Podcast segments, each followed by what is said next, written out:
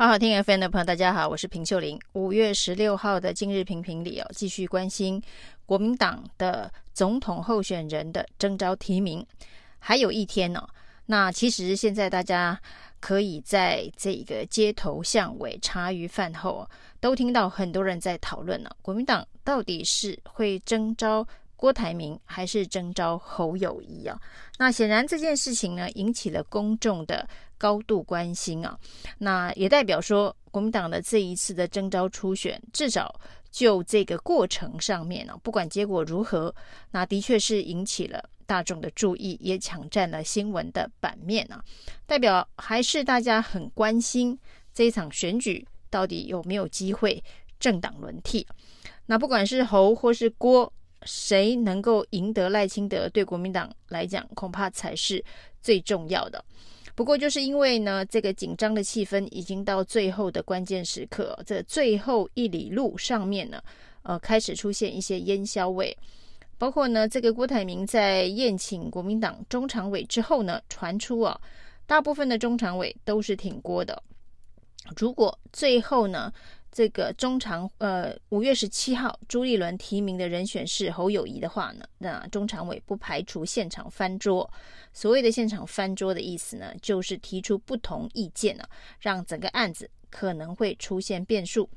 那这些挺郭的中常委当中哦，那甚至呢，这个沈智慧还建议说，应该要再把征召的期限再延长一个月。那之前的一个月，四月十七号，郭台铭说要给他一个月三十天的时间去冲民调。那到此时此刻呢，可以说是双方剑拔弩张，已经紧绷到最高点。挺郭的中常委沈智慧说，应该要再继续延长一个月。我想朱立伦是不会采信这样的建议啊。那现在呢，在这个郭侯之争啊，都已经快要。短兵相接到随时爆出火花，擦枪走火了。如果再延长一个月的话，不知道会发生什么样子的事情哦。那对于国民党来讲，恐怕势必不是利啊。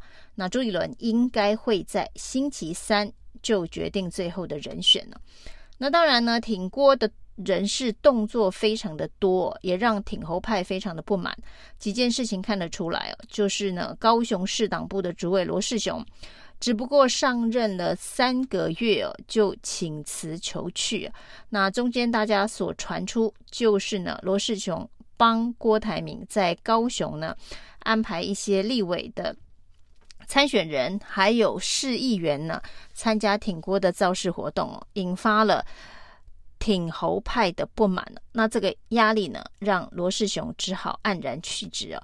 这当然是一个可能性，因为呢，郭台铭的第一场造势活动就是在高雄发生的。那另外呢，可以看出呢，这个挺侯派也非常着急的释放出党中央其实已经针对立院党团的这一个立委来做初步的民调。那支持挺侯的人呢，高达十六位，而支持郭台铭的呢，只有四个人哦。那四个人的名单甚至都外流了，除了呃公开露脸的陈玉珍。之外呢，就是傅昆奇、吴思怀以及林思明哦。那如果挺郭派在立院党团里头只有四席的话，那对郭台铭来讲，其实情势非常的不利啊。那即便呢，所谓的中常委有非常多的人支持，对于朱立伦的考虑的权重当中哦，这个中常委的民意基础远远不及立院党团的立委，以及呢。这个各县市首长到目前为止呢，各地方的县市首长呃，并没有明确表态的。那从台北一直到这个中彰投，大家的说法都是党中央提名的人选就会全力的支持。那看起来呢，这十四个县市首长并没有特别的表态，挺侯或是挺郭，基本上是处于比较中立的状态。那但是立院党团的意见呢、就相对上比较分歧啊。如果呢，之前释放的讯息是十六席是挺侯，只有四个人挺郭的话，那在礼拜三的这一个呃征召的结果，应该可以想见啊，侯友谊的赢面是比郭台铭多，非常非常的多。那当然，周杰伦比较麻烦的是哦，他要如何说服大家？他是用科学的民调所提出来的一个最强的战队啊。那除了科学的民调数据之外呢，他之前也提到有关于这个立委的意见，有关于县市呃首长，国民党的县市首长的意见，这会是一个非常重要的参考指标。那这几项呢，目前民调当中，在最后冲刺。之后呢，郭台铭似乎已经这个接近了侯友谊哦，那甚至有一些民调，包括林传媒，包括了年代新闻的这个民调，郭台铭甚至呢超越了侯友谊。但是林传媒的民调相对上争议很大，它是一个网络主动发送式的民调，跟传统所做的抽样、电话、电访的民调是相当的不同。那这种主动发送式的民调，你对于这个样本的选择本身，呃，可能就会有非常大的偏差，因为可以看到，在许多挺郭台铭的群组粉专当中哦，都收到了这一个民调的连结啊，那他只要回填这个问卷，呃，送回这一个呃问卷调查者的资料库里头，它就成为其中一个样本了。那所以它的偏差性相对是蛮高的。那这样子的一个皮尔森数据调查的方式哦，那是不是代表郭台铭真的赢了侯友宜啊？恐怕在科学证据上面呢，也有相当大的一个讨论空间呢。那但是现在最引人注目的就是挺侯派跟挺郭派的隔空叫阵啊。那挺郭派说，如果挺的是侯友宜，在中常会集可能会有翻桌这样子的一个事情哦。那挺侯派则说。如果提的是郭台铭哦，甚至不排除要联署罢免党主席朱立伦哦，双方都把这一个态势升高哦。那对朱立伦来讲，他这一局的确是非常的艰困啊。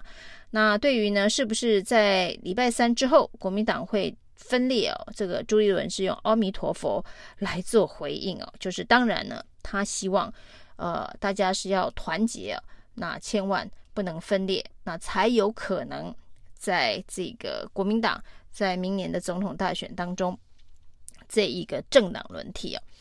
那虽然呢，国民党的这个大戏啊，这个高潮迭起，那民进党赖清德呢，似乎呢想办法要这个抢攻网络上面的年轻选民，这一块当然是他最弱的。那这一块呢，他要如何进攻哦？目前看不出具体的成效。他开了一个这个 YT 的频道，大概有两万的订阅啊。那今天开始直播，要跟这个潘万潘梦安进行直播，叫做安安你好啊。那安安潘梦安，他要宣布成为他的竞选总干事啊。那赖清德配上潘梦安啊，这是一个呃大家毫无新鲜感的一个组合了。对，潘孟安之前就传出他没有入阁的主要的原因，就是要帮赖清德选举。那看起来呢，就是这样的布局，赖安配啊，那不是正副总统的搭配哦，是这个由潘孟安来进行选举的总操盘呢。那也不晓得能有什么样子的一个成效。不过最近呢，这个民进党的前学者游盈龙啊。那做了一份民调，对民进党来说是相当不利的。有过半数的民众哦，这个蓝绿都有过半数的民众啊，不支持民进党全面执政啊。所谓的全面执政，就是行政权跟国会过半这样子的一个组合包啊，就是像现在蔡英文当总统啊，那民进党在国会过半这样的组合包，有过半数的民众是不同意的。显然呢，过去这四年呢、啊。这个民进党完全执政的种种的违反民主宪政体制的一些做法，有过半的民众是不认同的。这里头当然也包括了不少呃民进党或者是比较亲绿的这个支持者。那另外一个数据哦，就是有高达百分之四十七的民众希望能够政党轮替，就是说呢，不希望民进党继续执政下去。那这些数字。相对上都是蛮高的，五十一趴不希望民进党全面执政了，就是即便总统选赢了，也不希望他国会会过半了。